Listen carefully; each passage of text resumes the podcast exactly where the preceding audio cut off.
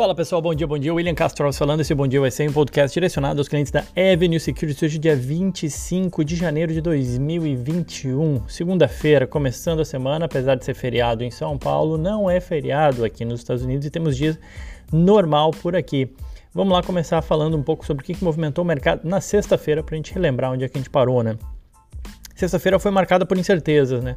Nos Estados Unidos, o, cronograma de vacinação contra a Covid ele traz algumas dúvidas, tá? Não só nos Estados Unidos, né, mas obviamente que acabou afetando o mercado americano. O Biden estabeleceu a meta de vacinar 100 milhões de pessoas em seus 100 primeiros dias de governo, mas tem sido questionado sobre se esse objetivo é suficientemente ambicioso, né? É, fora isso, as bolsas fecharam sem um sinal único, o impulso do Nasdaq na reta final, aí renovando o recorde de fechamento, muito por conta da expectativa em relação aos balanços que vão ser divulgados essa semana. A gente teve o balanço forte do Netflix durante a semana, empresa de tecnologia que acabou ajudando a puxar as demais. É, em grande parte do dia, porém, as bolsas elas operaram em baixa, tá? em meio com pessimismo, aí, com o avanço da Covid e essa lentidão ou um avanço menos rápido do que o mercado esperava ou gostaria da vacinação. Além disso, a gente teve certa realização de lucros, o que é normal, né? depois da, da alta aí dos mercados com o início do governo Joe Biden e a possibilidade de mais estímulos fiscais. A gente viu o Dow Jones com uma queda de 0,57%, o S&P com 0,30 de queda e o Nasdaq fechou com 0,09 de alta. Em termos setoriais, o setor de semicondutores foi mal, perdão, com o SOXX caindo 1,7, né? Destaque negativo aí para as quedas de dois dinossauros aí da tecnologia. A gente comentou aqui no podcast, resultado da IBM decepcionou, as ações caíram 10% e a gente teve também a queda da Intel, queda de 9,3% das ações da Intel. O setor financeiro também teve queda de 0,7%, as ações da seguradora Chubb, Chubb CB, é o código dela, é, tiveram queda de quase 3% além do XLE de energia com queda de 0,5% e o XLI de indústrias 0,52% de queda também. Destaque para a queda de 3,2% da Devon, DVN é o código dela, e da Honeywell, HON, empresas de, mais ligadas ao setor de petróleo. Na ponta oposta, nesse caso positiva, né, no caso, a gente teve alta de, de 1,2% do XBI, que é de biotecnologia, e o XRT, mais voltado para varejo, teve uma alta de 2,3%. E o dólar, né? O dólar fechou com uma alta de 2,17%, cotado a 5,4795, praticamente 5,48. Foi a maior valorização percentual diária desde o dia 23 de setembro do ano passado. Né? O mercado reagiu aí à incerteza sobre o cenário doméstico no Brasil, tem um atraso da vacinação também afetando os efeitos econômicos da pandemia, potencial aumento de gastos por causa da crise sanitária, né? ou seja, mais e mais é, congressistas voltam a falar de relativizar o teto de gastos no Brasil e isso acaba afetando a, a credibilidade e solvência fiscal do país, é assim que o mercado vê, né? E sobre isso eu gostaria de chamar a atenção, né, que novamente, quando a gente ouvia muitas e muitas notícias, prognósticos, apostas de queda no dólar, ele teimosamente sobe. No momento onde o mercado está ávido por risco, né? A gente vê bolsas americanas batendo máximas, é, o índice dólar ele cai contra uma cesta de moedas internacionais, contra o real ele apresenta alta. Isso só reforça, né, pessoal, a necessidade de a gente ter investimento dolarizado e a disciplina para realizar aportes independentemente, né, sem se preocupar tanto com o câmbio. Eu sei que é difícil, é contraintuitivo, né, mas às vezes a gente tem que ir contra a nossa intuição, é, porque muita gente que deixou para fazer o câmbio esperando que pudesse cair abaixo dos 5, agora está vendo o dólar é 5,48. Então por isso que eu gostaria de ressaltar que muitas vezes é mais importante a gente manter a disciplina e a consistência né, de aportes. A gente vai pagar um dólar mais caro, mais barato, faz parte, é, mas importante é ter uma parcela de patrimônio dolarizado e esses momentos acabam nos relembrando isso. Bom, para hoje, é, na Ásia, a maioria dos mercados fechou em alta, com destaque para Hong Kong de alta de mais de 2%.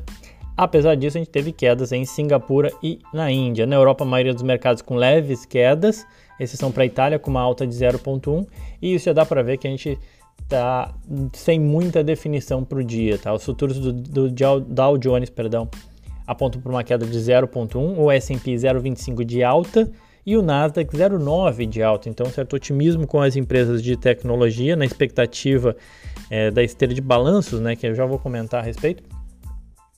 E é assim que a gente começa a semana, sem uma definição. É, capa de hoje da CNBC, o Joe Biden ele promete colocar mais restrições sobre pessoas que vêm do Reino Unido, África do Sul e também do Brasil para a sua entrada aqui nos Estados Unidos. Então, ficando cada vez mais difícil para o brasileiro vir aqui para os Estados Unidos por conta do, do, do, vírus, né? Numa tentativa de tentar proteger o, a propagação, especialmente de novas cepas aqui nos Estados Unidos. Bom, é, na agenda a gente tem dados de clima do negócio na Alemanha que saem hoje. A gente tem fala do presidente do Banco Central Europeu, então foco mais em dados da Europa, não tanto em agenda nos Estados Unidos. Ao longo da semana, assim que a gente vai ter confiança do consumidor nos Estados Unidos na terça-feira, decisão de juros e comentário do Banco Central na quarta-feira, importante também. PIB trimestral dos Estados Unidos na quinta além de uma agenda super intensa em termos de balanço corporativo. E aí, já indo para a próxima parte aqui do nosso podcast, esse é o destaque da semana. A gente vai ter uma miríade de balanços sendo divulgados ao longo da semana. Só para citar, é, a segunda-feira hoje é um dia mais fraco nesse sentido. A gente tem a Otis e a Graco, que foram duas empresas que eu comentei quando eu falei de desconhecidas e lucrativas, inclusive. Elas divulgam seus números hoje. Mas ao longo da semana, eu não vou falar todos aqui, mas ao longo da semana a gente vai tendo uma bateria de indicadores. Só para dar alguns exemplos, terça-feira, tá? Gente, ou seja, amanhã a gente tem Johnson Johnson, General Electric, Verizon, NextEra Energy, Starbucks, 3M, American Express e ainda depois do fechamento do mercado amanhã a gente tem a Microsoft. Na quarta-feira a gente tem a AT&T, Boeing, uh, Abbott Laboratórios e depois do fechamento de quarta-feira, ou seja, impactando somente na quinta-feira no mercado, a gente tem resultado de Apple, Facebook, Tesla e ServiceNow, tá? A gente ainda vai ter ao longo da semana resultados de Visa, Mastercard, McDonald's, Chevron, SAP, Caterpillar, enfim. Então a, lista é bem grande e essa é a tônica da semana, essa é a agenda da semana, a, o, o, foco da semana vai estar realmente nos balanços das empresas e também no guidance que elas podem dar, ou seja, nas perspectivas de resultados, olhando para frente. Tá? Então, aproveitando, vou comentar aqui algumas perspectivas do mercado, né, não é da Avenue, mas do mercado, a respeito de alguns resultados, começando pela Microsoft. Tá? A Microsoft ela foi envolvida num ataque de cybersecurity né, no final do ano passado, mas aquela invasão sem precedentes, digamos assim, ela pode acabar tendo um fator positivo para os resultados da empresa, de acordo com muitos analistas do mercado. Isso porque os data centers em nuvem eles são considerados mais seguros com diversos updates e chaves de acesso e tudo mais. Então a gente pode ter um impacto positivo dessa cada vez maior o risco né, de ataques cibernéticos ou da insegurança uh, cibernética, digamos assim, com mais e mais empresas e agentes movendo seus negócios para o armazenamento na nuvem e aí beneficiando, podendo beneficiar, né, obviamente, o Microsoft Azure, que tem sido um dos segmentos que mais cresceu em termos de receita para a Microsoft. Os analistas esperam que o segmento gere 14 bilhões de dólares em receita. A Microsoft ela apenas apresenta os ganhos percentuais do Azure, não os valores, tá? Os ganhos da, do Azure foram é, crescimento né, de receita foram 59% no primeiro trimestre fiscal de 2021, que já foi o último resultado, é, 47% no trimestre anterior, 59% no outro trimestre, 62%. Então é um segmento que vem crescendo a taxas muito altas nos últimos trimestres. Falando em números para a Microsoft, se estima aí um, um lucro por ação de 1 dólar e 64 centavos, crescendo aí mais de 8% frente ao mesmo trimestre do ano anterior. As receitas também devem crescer na mesma magnitude, espera-se um crescimento de receita da Microsoft aí de 9%, atingindo aí 40,2 bilhões de dólares. Dos 33 analistas que cobrem a Microsoft, 31 deles têm recomendação de compra e 2 têm, têm recomendação neutra. Preço-alvo médio de 248 dólares, as ações, já, as ações estão cotadas aí a 226 atualmente. Avançando, Apple é possível que a gente veja pela primeira vez na história a Apple atingir a marca de 100 bilhões de dólares de receitas, né, graças ao lançamento aí do iPhone 12 e da continuidade de vendas de fortes MacBooks, com as pessoas tendo que estudar e trabalhar de casa. O iPhone 12, que foi o primeiro com a tecnologia 5G, começou a ser vendido em outubro e apesar de algumas dificuldades aí de supply chain, ao que tudo indica e o mercado espera, foi um produto, foi o maior produto de, perdão, foi produto de maior sucesso da empresa nos últimos cinco anos. Outro aspecto é que mais e mais consumidores têm optado por telefones com maior espaço de armazenamento, o que também eleva o preço unitário de venda é, desse produto. Fora isso, é, esse MacBook novo foi o primeiro com o próprio processador da Apple, então também muita gente estava esperando e acabou comprando. Traduzindo em números, se espera aí uma receita de 102 a 104 bilhões de dólares para a Apple crescendo mais de 10% em relação ao mesmo trimestre do ano anterior. É, se estima aí uma venda de 60 bilhões de dólares somente de iPhones e um lucro por ação de 1 dólar e 41 centavos. Dos 41 analistas que acompanham é, as ações da Apple, 28 têm classificação de compra, 10 têm neutra e 3 apenas se arriscam a, a recomendar a venda. Em compensação, o preço médio alvo, né, o preço alvo médio encontrado nessas recomendações é de 133 dólares e as ações são cotadas aí a 139. Facebook. Os analistas esperam que a receita e o lucro do Facebook cresçam aí quase 25% no quarto trimestre, em média, de acordo com a FactSet. Lucros aí de 3 dólares e 15 centavos por ação e receitas aí de 26,25 bilhões de dólares. Os gastos aí com anúncios online devem acelerar em 2021, é o que, todo, que, que muitos analistas esperam, com a recuperação do mercado de anúncios em linha aí com a melhora também de PIB da economia.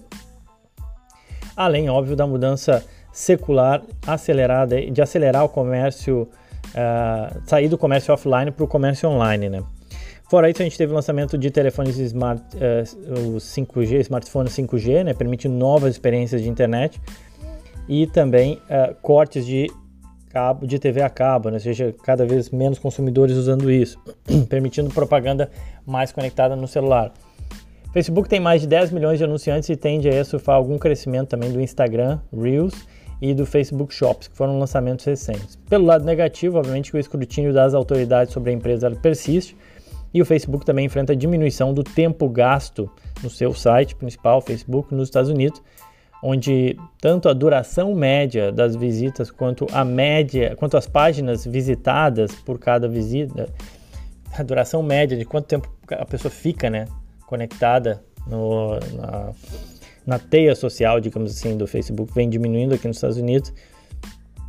E também a, a diferença de páginas visualizadas também vem diminuindo, de acordo aí com Ed Lavery, diretor de soluções para investidores da provedora de dados SimilarWeb. Tá? Foi uma consultoria aí de tecnologia que apresentou esse dado. Bom, para a gente acabar a Tesla, né? O mercado vai ficar de olho nas projeções de vendas de 2021 no resultado da Tesla.